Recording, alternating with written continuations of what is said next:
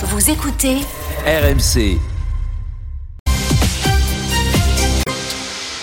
avec Sébastien Krebs qui s'est penché sur un sondage qui en dit long sur notre amour des animaux de compagnie. Oui, vous avez un animal à la maison, Charles, Nicolas, Non. Manuel? Non. Personne. J'ai une chatte. Oui, on a en des tout avec à l'heure. Charles. Oui, on a des chats. Ah, voilà. Enfin, chacun, chacun chez soi. Hein, euh. Est-ce qu'il avec son vous chat.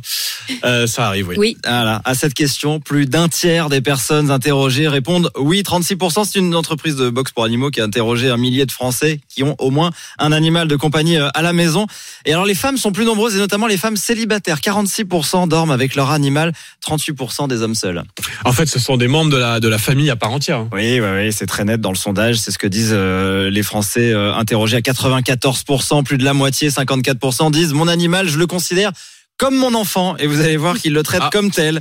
Euh, les Français sont vraiment gagas de leurs animaux. Ils partagent tout euh, avec eux. Vous avez presque 6 personnes sur 10 qui donnent à manger à leur chien ou à leur chat le même repas que le leur. Ils mangent la même chose.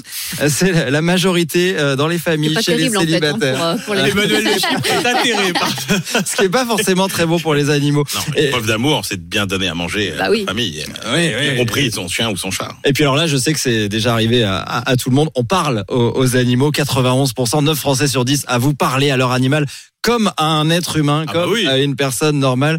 Certains vous diront que leur animal comprend tout et même leur répond probablement.